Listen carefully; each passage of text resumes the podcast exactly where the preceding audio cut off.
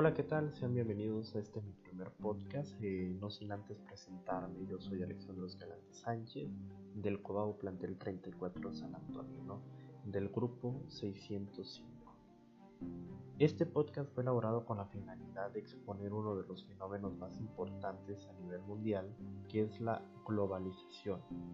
Va a ser este paso transitorio de la tecnología mediante la comunicación e interdependencia cobrando así una mayor importancia el rol de las empresas multinacionales y la libre circulación de capitales mm, en el que se incorporaría una sociedad consumista. Pero entonces, este, ¿cómo experimentaría México este fenómeno de la globalización? Eh, en México se da una, la llamada política neoliberal, en donde el Estado lleva a cabo una serie de políticas externas eh, elaborando tratados eh, y acuerdos internacionales con el fin de hacer puentes comerciales. Pero en vez de un crecimiento económico y laboral, México se desplomaría al surgir los problemas migratorios, pues personas decidían salir de sus tierras en busca de prosperidad. La globalización y comunicaciones buscan la vía de comunicarse eliminando distancias largas y homogenizando gastos y tendencias, aplastando tradiciones locales de un modo impiadoso. Se abriría una nueva vía de comunicación que son las llamadas TICs, las tecnologías de la información y la comunicación social, y con ella el Internet, aquella que se volvería en un arma de doble filo, con contras y pros, las cuales configuran jerarquías, clases y clanes. Derivada del avance tecnológico, eh, surge la nanotecnología.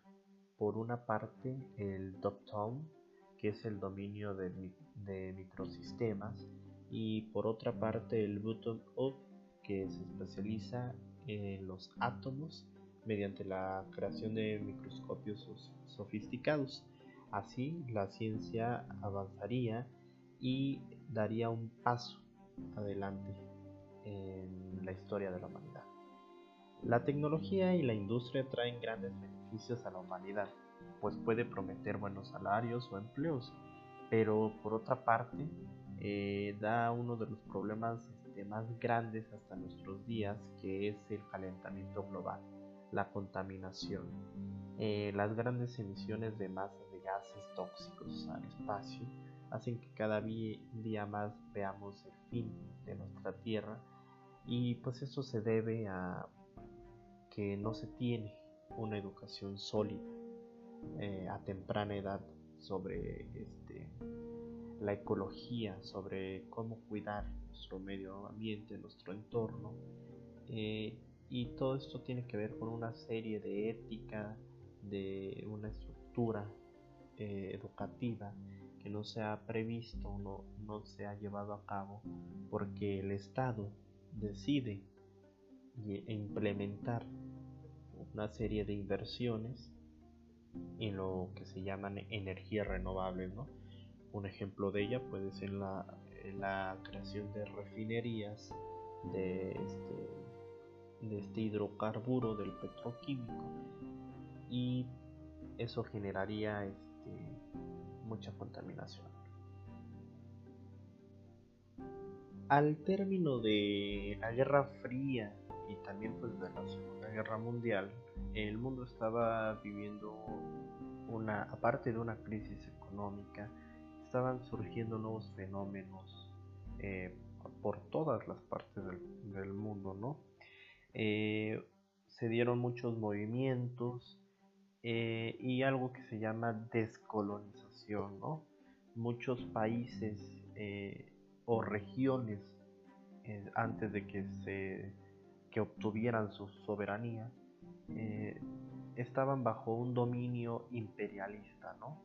Entonces Mm, varias regiones específicamente de África y de Asia eh, obtuvieron sus este, independencias y pues mm, esto sucede debido a que eh, por lo general eh, las potencias mundiales que, estaban, que tenían control en esas colonias estaban en una recesión económica debido a la guerra este, que, se, que se había suscitado tiempo atrás. ¿no?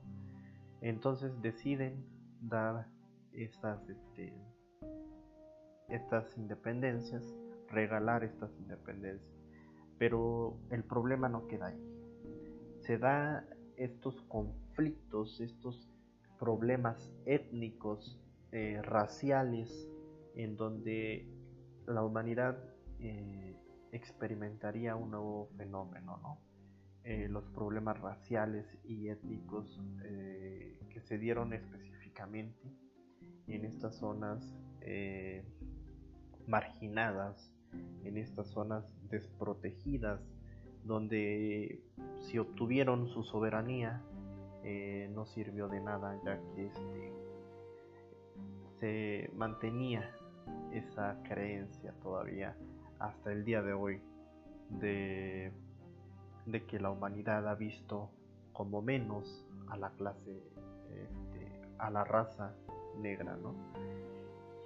Entonces este, se dan muchos movimientos por algunas regiones como por ejemplo en, en la región este, africana con, Nelson Mandela, se da este, en la región este, de la India con Mahatma Gandhi, también México experimenta una serie de movimientos sociales, étnicos, como el movimiento estudiantil del 68, un movimiento muy trágico donde no se respetó la libertad de expresión, la libertad de opinión, la libertad de imprenta, eh, ya que estaba viviendo eh, la sociedad una, una represión por parte del Estado, que en ese momento era este Gustavo Díaz Ordaz. Entonces estábamos a punto de tener las Olimpiadas del 68 cuando se suscita, este hecho en la Ciudad de México, ¿no?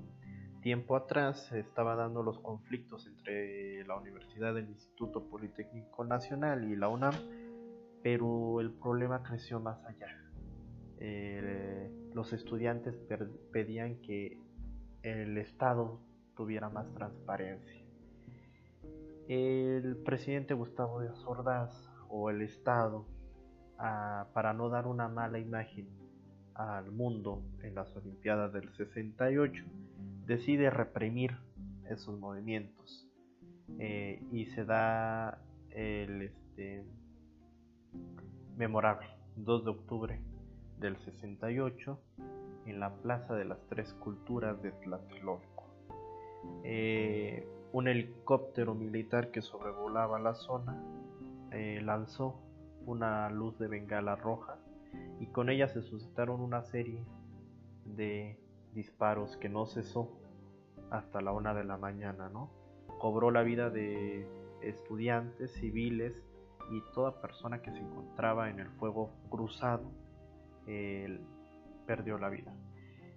Este y muchos más problemas, como también el muy reciente caso de los 43 desaparecidos de la normal de Ayotzinapa Guerrero eh, marcan la historia de nuestro país y del mundo. Marcan un antes y un después y también marcan este contraste. Eh, por una parte el, el Estado cuando entran en campañas, todo lo que prometen, todas aquellas acciones que quieren llevar a cabo eh, se ven malinterpretadas por falta de transparencia, eh, desvíos de recursos y una serie de crímenes tanto de Estado como de civiles. El neoliberalismo mexicano pues comienza con el presidente Miguel de la Madrid Huertado hasta Ernesto Cedillo Ponce de León. En esos, en ese lapso de esos exenios. Eh, algo que otro fenómeno, otro conflicto, otro problema eh, nacional interno eh, creció y es el crimen organizado o el narcotráfico. ¿no?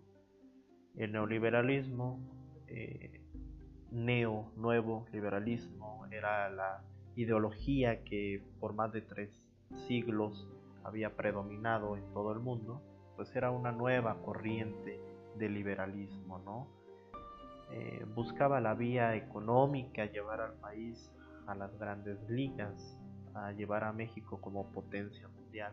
Sin embargo, un, un mal manejo de esos tratados, específicamente del Tratado de Libre Comercio de América del Norte, que firmó el presidente eh, eh, Carlos Salinas de Gortari con el presidente de Estados Unidos y de Canadá, eh, se vio muy marcado este, que rompe el pacto cuando toma protesta en la Cámara de San Lázaro de este, que la nación me lo demande.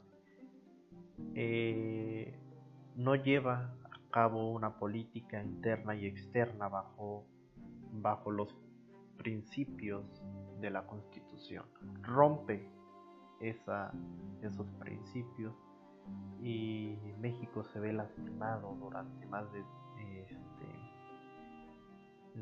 10 años, 15 años, 20 años, incluso hasta la fecha, eh, por el crecimiento del narcotráfico todos estos crímenes crecen y se dan una, una serie de, de asesinatos, de feminicidios. Los periodistas, México ocupa uno de, de los lugares este, donde no existe la libertad de expresión, donde si tú quieres hablar, opinar eh, políticamente, eh, estás condenado a que este, te persigan por opinar.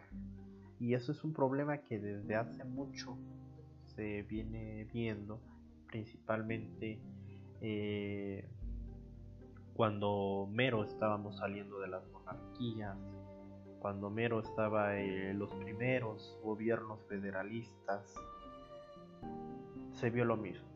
Aunque eran liberales, aunque la ideología predominaba en el Senado, este, la constitución estaba hecha con principios este, liberales, mm, no cesaban estos crímenes contra los periodistas que escribían columnas en contra del sistema de gobierno. E incluso vemos un acontecimiento igual no hace mucho, eh, eh, cuando arrestan al pintor este, mexicano David Alfaro Siqueiros por eh, haberse levantado, opinado en contra del sistema de gobierno que se estaba Fue arrestado y llevado a la prisión de Lecumberri, que hoy es una fonoteca, es un museo donde se encuentra en su celda eh, sus pinturas, su caballete, eh, donde él pintaba e incluso ahí plasmó una pintura de represión por parte del Estado hacia la ciudadanía. No existía la libertad de expresión en México y así también en el mundo. Eso y muchos acontecimientos más eh, se dieron al, culminar, la, Guerra Fría, ¿no? al caer la Unión de Repúblicas Socialistas Soviéticas, el comunismo, eh, incluso hasta la fecha vemos eh, países como Corea del Norte, las cuales se ve muy dividida esa frontera entre Corea del Norte y Corea del Sur, ya que una tiene principios comunistas, socialistas y otra está apoyada por los capitalistas, que eran en ese entonces los estadounidenses. ese problema de Corea del Norte en donde se supone que es una república democrática, pero aún así lleva una dictadura en la que sí o sí tienes que votar por ese eh, presidente que lleva varios este, tiempo en el poder, sino una serie eh, de problemas este, irían contra ti. Entonces, este, en pleno siglo XXI, vemos que la libertad de expresión, eh, los temas de migración, los temas eh, raciales como el Black Lives Matter, eh, los temas feministas, son temas que cada vez están viendo más notorios porque el mundo está experimentando una serie de hechos catastróficos. Entonces, en conclusión, eso es la globalización. Ese eh, paso enorme que da la humanidad mediante la tecnología, mediante nuevas vías de comunicación y telecomunicación, eh, que se vieron involucrados eh, por completo todo el mundo, ¿no? Entonces, básicamente fue esa eh, la causa que propició a que México adoptara la ideología neoliberal y que hasta el día de hoy tengamos consecuencias por esos por ese, esa ideología, ese mal manejo de política interna y externa que se llevaron a cabo. Por mi parte sería todo y nos vemos en la próxima.